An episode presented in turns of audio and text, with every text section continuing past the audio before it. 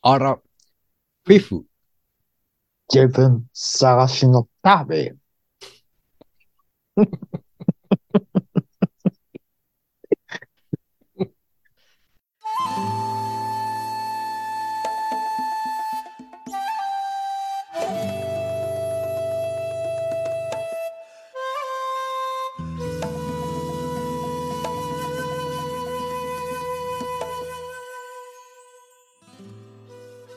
皆様こんばんは。山出犬です。皆様こんばんは、水野です。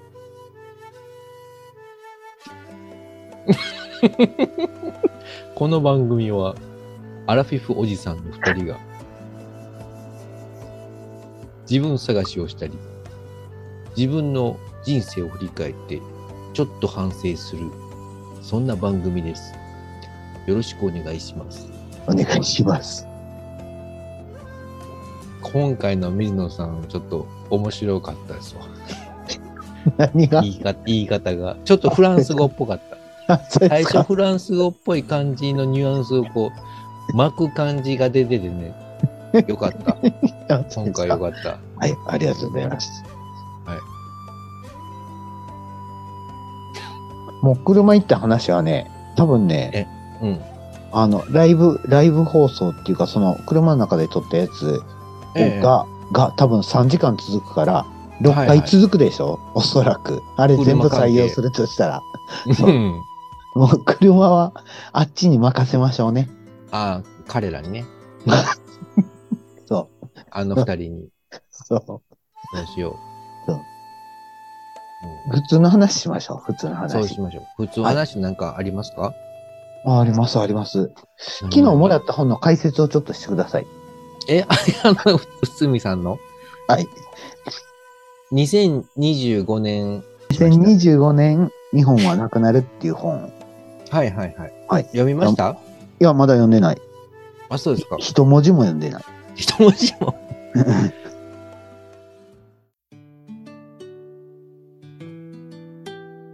そう2025年にねその、はい。日本はなくなるというのは内海さんはもう何年も前から言っていて、はい、 2025年にもう日本はなくなってしまうんです。 2025年の正月。いや、年どこか末、で。うん、途中あたあたりで。あたり。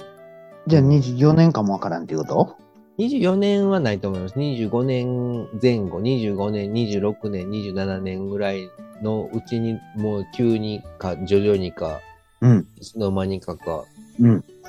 なくなるっていうふうに、あの、内海聡さんは、うんうん本でそういうふうに書いています。うーん。あれ、大地震が来るっていう話よね。大地震は来ないです。噴火よね。富士山大噴火。大噴火もないです。日本列島が沈没する感じ 沈没もないです。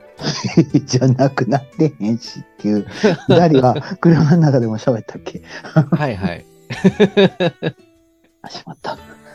えでも大丈夫です。これはあ、えはいこの本の紹介なんで。あ、はい。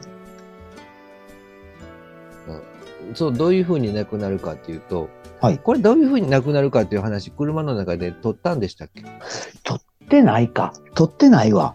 ね、おそらく。はい。はい多。分あれ全部取り終わってから、あ、そう最そ後う水そう。野さんにうん、あげるときに、あれ、うんあげるとき、あげたのはでも、いい焼肉屋出てからか。あ、違う違う。えーっ、とね、原則っていう言葉に僕はすごい敏感になってるっていう話をしたんじゃなかったっけああ、それでちょっと喧嘩になったんでしたっけそうそうそう。 そう。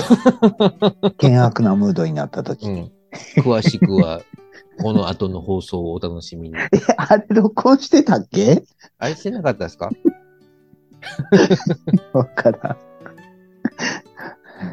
うん。そう。それで、この日本がなくなる、どのようになくなるかっていうのは、はい。うーんと、今、例えば、北海道なんかでは、うん。どんどんその不動産、売りたい。日本人がもう管理できなくて、売りたいうん土。地とか、いろんな余ってる土地をうん。中国人が、うん中国人の名義でどんどん購入していて、うん。例えばその川の上流水源地とか、うん。うん、いろんな山の広大な山山林、山間部とかをうんどんどん購入しております。うん。で結構な面積、東京、ん510ヘクタールなん、結構ね、東京ドーム何百個分とか、それぐらいがもう中国人の土地になっていて、うん。うん。例えばその、戦争とかはなんで起こるかって言ったら、うん。自分の領土を広げたいんですよ。うん。で、それを広げるために、今までは武力で、その陸続きの国境の場合は、うん。どんどん攻めていって、そこに自分の陣地を張って、無理やり自分の国として奪い取るみたいなことをやってたんですけど、うん今の戦争っていうのは、うん。そういう武力を使うやり方じゃなくって、うんそーっとその、その国の土地を購入していって自分の国の土地にしていくというやり方とか、うん。あとは、その国のメディアを乗っ取って、そのメディアを乗っ取って新聞社とかテレビ局とかをどんどん自分の国のうん。なんていうの血地の入った人を入社させていって、その中でこう、出世させていって、うん。いつの間にかもう、その会社自体を自分のものにして、その放送を奪い取って、その国のイデオロギーというか、うん。うーん、日本人の何かをこう、どんどん違う方向へうん。持っていったりとか。うん。えっ、とね、ちょっと、山田犬さん、ええちょっと、このいつもの確認なんですけど、はい。今日の BGM はあちら側でございますかねあ、じゃあ今から、ここからそれでお願いします。あ、はい、わかりました。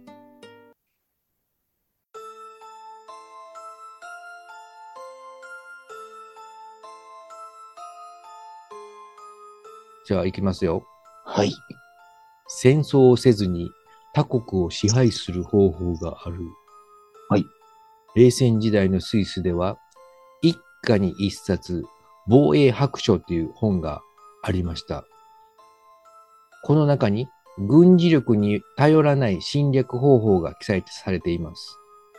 それの、えー方法として5つあるのですが、例えば1つ目は、工作員をその国に送り込み、政府上層部を掌握、洗脳。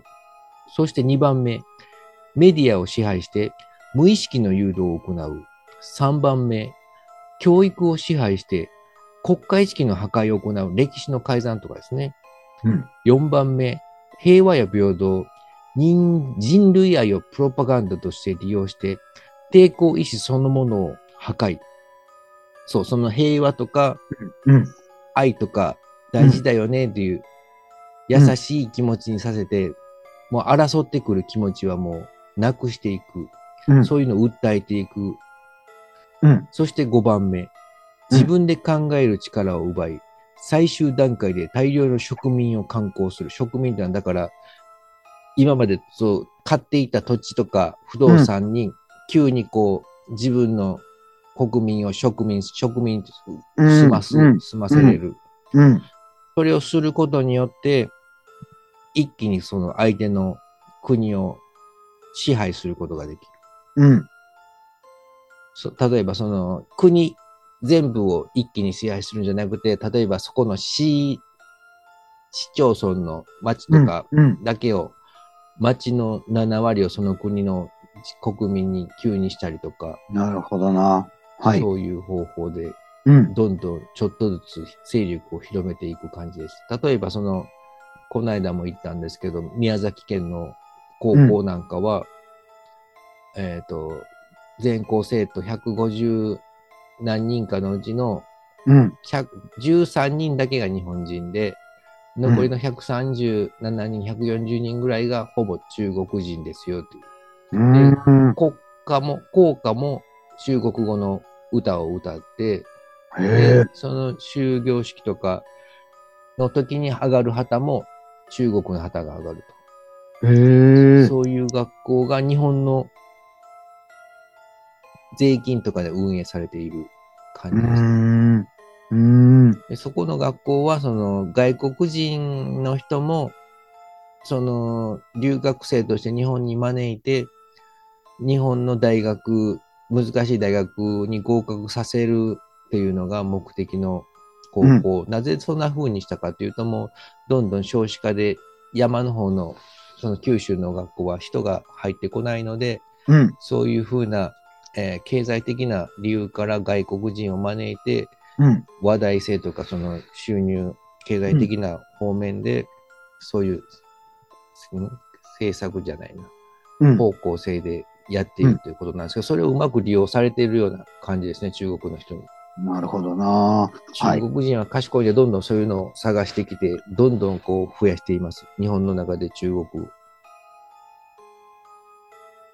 なのでその今まで中国そういうやり方得意ではい。チベットとかウイグルとかもうん。そのような感じでどんどん自分の漢民族をそこの国の女性とこう無理やり交わらして、その国のハーフを継ぐってそこの子その子供にはもう完全にこう中国人漢民族としての教育をうん。行うのでうんどんどんその、例えばウイグルだったらウイグルのその文化とか言葉がなくなっていってもう全員がその漢民族の中国語何語喋ってるか知らないですけど、うん。中国語をもう喋るようになってそのウイグル語というかあ、うん、何語なんかはそれもわかんないですけどうん。を喋ってるともうそういう逮捕される感じうん、強制収容所、教育、再教育所みたいなところがあってね、そこに無理やりうんうん入れさせられて勉強を強いられるみたいな感じですね。うん。なので、普通にもう我々が日本語喋れなくなるような感じになってる感じですね。もう日本語喋ってたら再教育されて中国語喋れよというふうにうん教。育される。うん。いつの間にか考え方も中国よりの考えになってしまって、いつの間にか日本がなくなってしまうという、それが内海さんの危惧している2025年は日本なくなるよという、そういうことですね。ああ、わかりました。あ、今まで僕ね、ドキドキしながら、ちょっとドキドキしながら聞いてたんですけど、はい。今までやってたのは、山田犬さんの話じゃなくて、本の紹介。そうですよ、本の紹 介。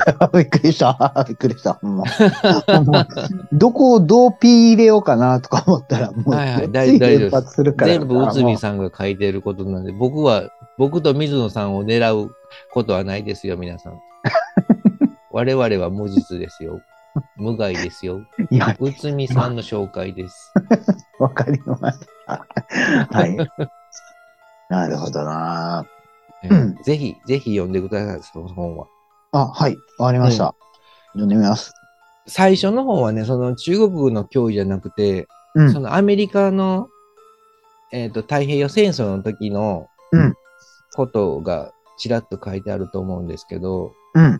その最初戦に争中の話戦争で日本が負けて、豪華。戦後の話そうですね、戦後、アメリカが勝って日本が負けたじゃないですか。うんで、そのアメリカから GHQ っていううん。あの、日本をこう、まとめる人たちが来て、マッカーサーが来て、はい。で、いろいろこう調べて回った結果、やっぱりその日本というのはまだまだゆ油断ならんから、うんこれからそういう力をまた復興してつけてきて、アメリカに反抗をまたしてくる可能性がなくなるように、少なくなるように、うん、 3S 政策というのをうん。行って日本人を骨抜きにしてしまおうといううん。考え方で、そこからこう、日本の統治っていうか、うん。教育っていうか、うそんういうのを始めたんですけど、3S、5、M、な 3D 政策やな、なんか長いんですよ。その本当は。でも重要 3S、3M、3D? うん 3S5M3D やったかな。うーん。はい。で、でもその、 3 3S が一番重要。そうっす。はい。それが一番その普通の一般国民向けっていうか、みんなに関係することっていうことですかそうですね。うん我々を骨抜きにするためのうん 3R5D3S 政策ですね。うーん。で、その 3- 3R5D3S のうん。一番三つ目の 3S っていう三つの S は何かというと、うん。一つ目の S がスクリーン。うん。これは映画とかうん。テレビとかうん。そういうことですね。うん。二つ目がスポーツ。うん。スポーツっていうエンターテイメントですね。うん。人がベースボールとかそういうエンターテイメントを見せて、その熱狂させようという。うん。三つ目がセックス、うん。またはスピード。スピード。うん。そういうなんかこう、娯楽ん、熱狂うん。なんていうんですかね。車とかうん。そういう、なんかそういう風なところに目を向けさせて、うん。民衆をこう、そっちに興味を向かせるんや。そう、娯楽の方に興味を向かせて、うん。堕落させようという政策が行わわれました。うーん。ちなみに 3R5D3S の 3R は、うん。リベンジ、これは復讐、リフォーム、これは改祖、うん。ね、リバイブ、復活、うん。これが 3R。5D は、5D の D の一つ目は、んディサ、読めません。 武装解除、ディ、ディサ、ディスディサマーメント。ディサームメント。うん難しい。D 難しいな。2個目が、デミ、デミリタリザチョン。5D 飛ばします。うん 5D 僕さ、あんまり知らないんで。うん日本語で言うと 5D は、うん武装解除、うん軍国主義排除、うん。工業生産力破壊、うん。中心勢力解体、これ財閥とかですね。うん。あと民主化。その今まで国がやってたやつ、JR とかもどんどんその民営化していこうという。あとは外資、郵政民営化とか。うん。それ 5D のうちの一つですね。うん。で、我々のその一番こうやられてるのは 3S 政策。 3S か。なるほど。映画とかでも、その、娯楽によって、その、全くもう問題を、アメリカ軍は強いぞとか、そういう意識も与えつつ、大体そのアメリカのハリウッド映画って、うん。アメリカ海軍が強い、強かったり、勇敢だったりとか、うん。うん。絶対に屈しないアメリカ軍とか、そういう映画うん。が多いと思うんですよ。うん。うん。なるほど。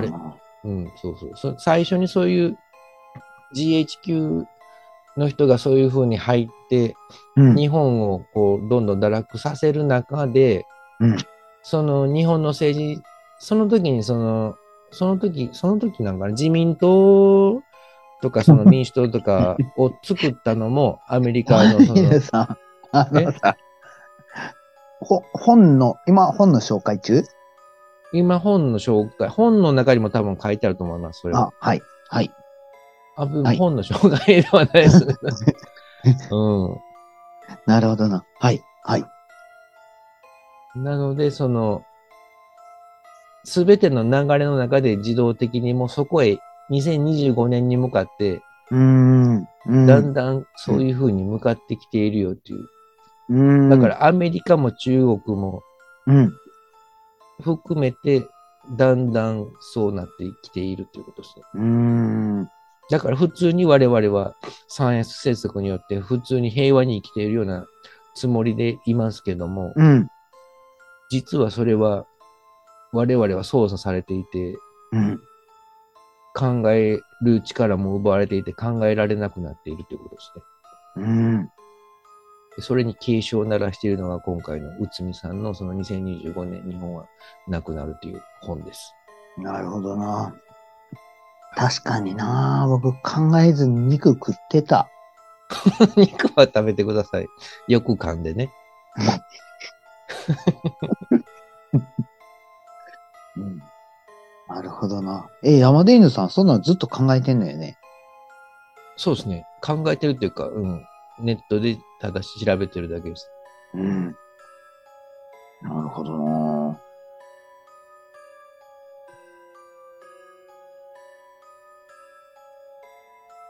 面白い。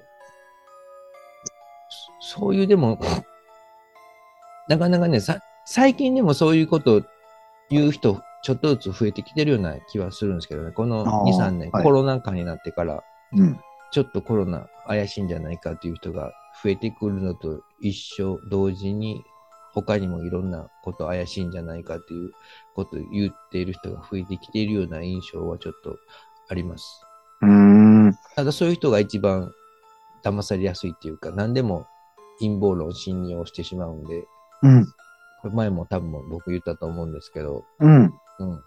何でも信用するんじゃなくて、ちょっと自分で、自分から調べてみて、そこで自分で考えたり判断することが一番大切で、うん。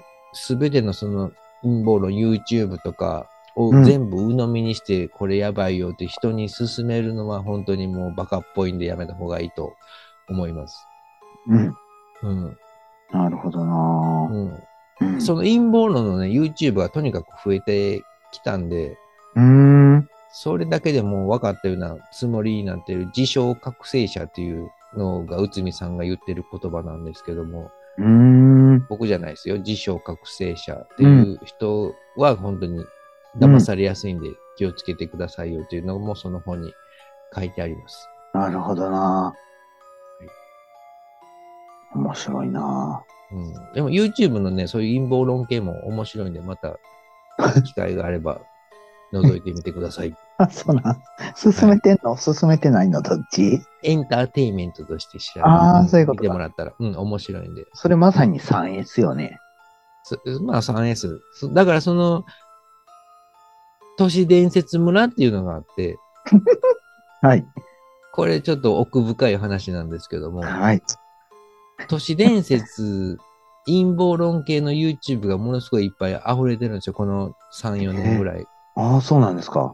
で、しかもなんかね、毎回っていうか、最初の方は特に同じタイミングでいろんな YouTuber が同うん。じような内容をうん。なんかこう、上から誰かから指示が出されてるかのように同じような内容の陰謀論を同時にこう出していったりしてるような感じがあって、うーん。これ誰かの指示でこういう陰謀論の話をしてるんじゃないかっていう深読みしてる人がいて、うん。なので、簡単にどんなこと、どういうことかっていうと、うん。その本当の陰謀と、うん。なんか面白そうな陰謀論をうどん。っちもこう流して、うん。すべてこう、陰謀論者が言う陰謀論としてまとめてしまうと、うん。本当の問題点がうまく隠すことができるってことなんですよ。うーん。なので、ほん、絶対こんなことないやろっていう信じられないような本当のことがあったとしても、うん。そういう面白そうな陰謀論によって隠すことによって、全くもう本質が見えなくなるという風なのが、その陰謀、んどんぶら都市伝説村都の市伝説村うん。の存在意義ですね。だから、そういう普通の YouTube を普通に全部本当やと思って信用して、うん。友達に喋ると、うん。全くもう、それが彼らの、奴らの狙いで、ああ、はい。一個本当のことを言ってたとしても、またこんな、なんかほん、嘘みたいなことを言うとるわで友達に呆れられて、その民衆は立ち上がることができないわけですね。うーん本当の。問題があるんだけど、うーん。う全部陰謀論だと思ってしまう。ーん。うんなるほどだからその、うん、YouTube も本当に 3S 制作のスクリーンという中を担っています。うーん。面白いな面白い。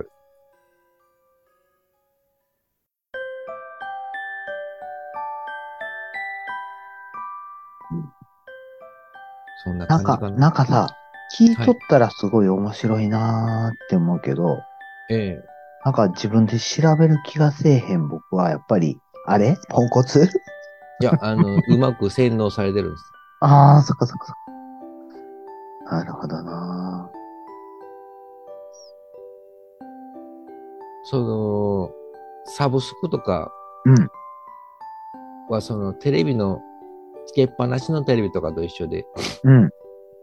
どんどんこう、自分から何かをしようとか、自分で何かを考えようという力をなくして、情報をだけをこう、向こうから強制的にシャワーのように振りかけ続けうる作戦みたいな感じで、うん。もう、情報のインプット、インプット、インプットで、うん。考えさせることができない。その教育に関してもそうで、記憶型のうん。教育っていうのを日本はさせられてるんですけど、外国はうん。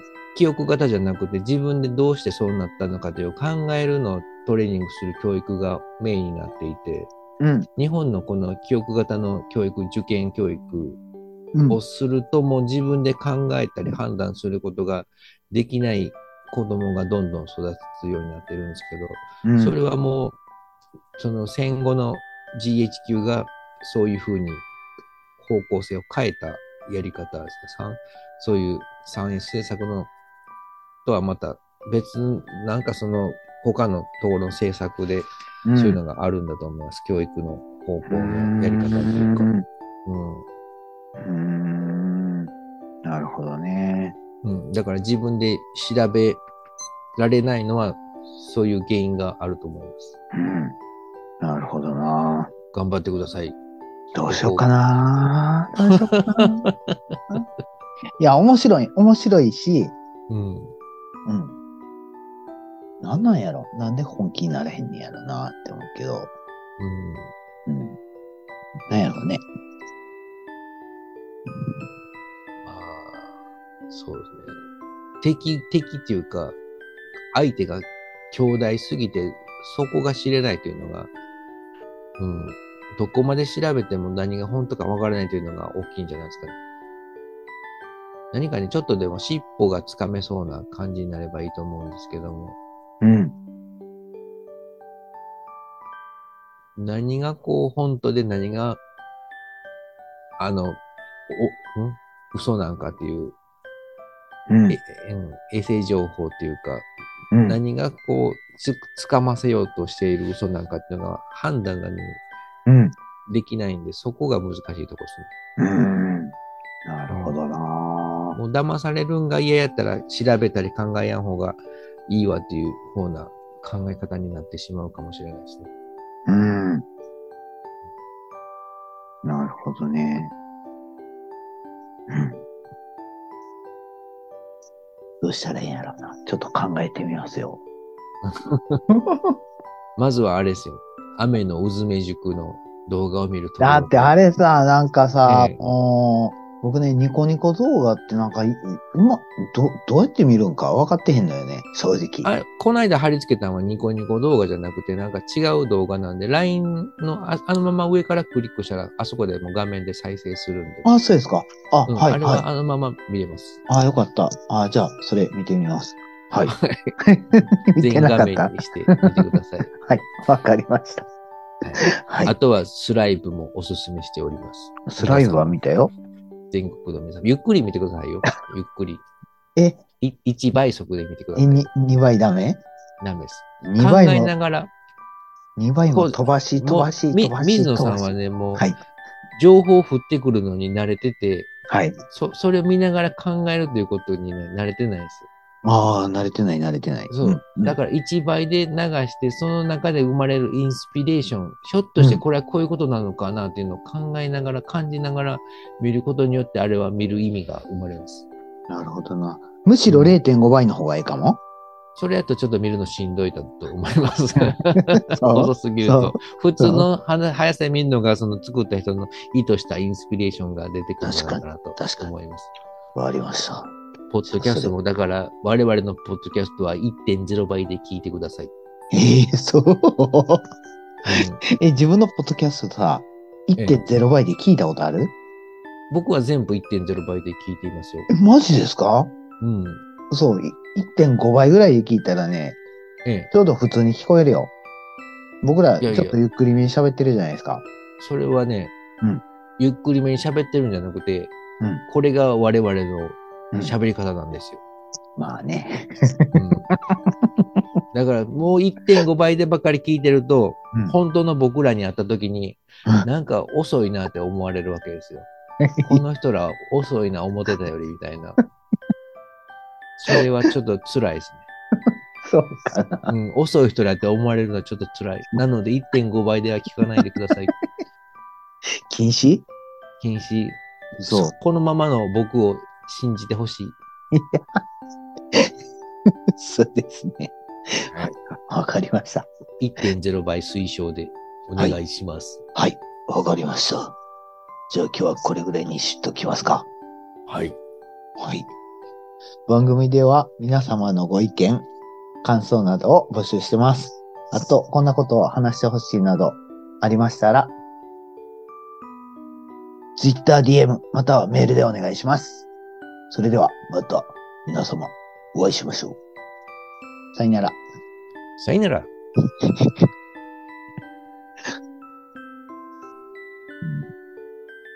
今回はね、はい。その 3S 制作の他のはい。 3R、はい。 5D はい。の、この 5D が思いのほか英語が読めなかったのが僕はショックでした。えーそうでもそんなん別にどうどうでもええっていうか、だって英語、英語喋らん、あの、非武装化でしたっけ武装解除。武装解除でしたっけ軍事主義排。除。あ、うんはいはい。うん。工業生産力破壊。うん。中心勢力解体。うん。民主化。うん。それが 5D。いや、ようわかった。もうなんか、あの、勉強になりました。そうですか。うん。そういうふうに今国は、日本は作られています。うん。今も、この今もまだ、今だ。国会中継とか、見たことありますあれよ。国会中継って、その、や野党とか与党がこう質問して回答するじゃないですか。うん。全部なんか、すべてにおいて下を見て何か読んでないですか。うん。あれ全部台本があるんですよ。うん。何もかも、ううんん。う読んん。でいます。文章を読んでるよね。う。うんん。それやったらもう、やる意味ないのになと思うんですよ。うん。あれだけでしょ党首討論だけでしょフリートークが許されてんの。うん。そうそうそう。全部その、全部読んでるんで、これ、上手な役者さんなら誰でも政治家になれるなと思いますああ、はいはいはい。なるほどな。読むのが上手で顔芸のできる人なら、うん、人気が出るんじゃないですか。 あー山本確かに太郎とか、まあ、本当に上手ですよね。ああ、はいはいはいはい。うん、顔芸が上手。福島みずほさんなんか、昔はその、そういう感じで重宝されたけど、はい。今はちょっと悪役っていうか、悪者側というか、社民党という、なんかレッテル、レッテルじゃないの。本当にもう社民党のおばさんみたいな感じになってしまいました。うーん。なるほどね。その時、その時のなんかこう、ニュースキャスターとか有名人が、うん。こう、ブームを作って、うん。いろんな政治もショーとして成り立ってるんです確かにね。よ。うんねでもそれは全部台本があって、誰が台本を書いてるかというと、日本人じゃない人が書いてるんですここはピー入れた方がええよ。この辺は大丈夫です。もう終わったと思ってるんで、彼らは。あ、そうこねこ。まで聞いてないはずです。あ、はい。ただコンピューターが全部拾っているかも。AI が我々の単語を全部文字に直してそこから検索しているかもしれないです。 あのさ、はい。今日は、今日はちょっとほんまに、どこでどういう P を入れたらええんやろ。これ P を入れたら、なんか話自体が全くわからんようになるしなーみたいな感じで思いながら聞いとったんよね。もう今日は P なしでいきましょう。思い切って。ええ そしたら怒られたら反省できるの怒られたら全部内海さんのせいにしておきましょう。本の紹介ですから、今回は。でもそんなそういうわけで、我々は内海さんの本をおすすめしております。はい。皆様、よかったら購入してください。はい。 全面的に内海さんを応援していますので、全部内海さんの責任です。お願いし ます。そうですね。はい。じゃあ、それでは、今回はこれぐらいで終わります。じゃあ、はいさよな ら。さよなら。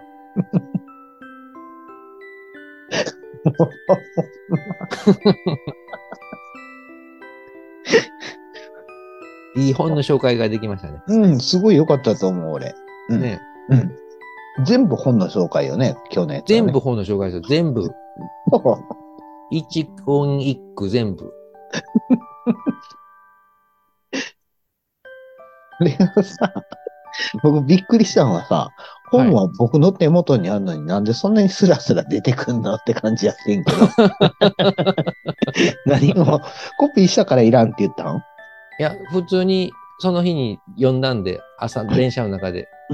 ですかはいねあの、名古屋駅から長野駅へ行く間で。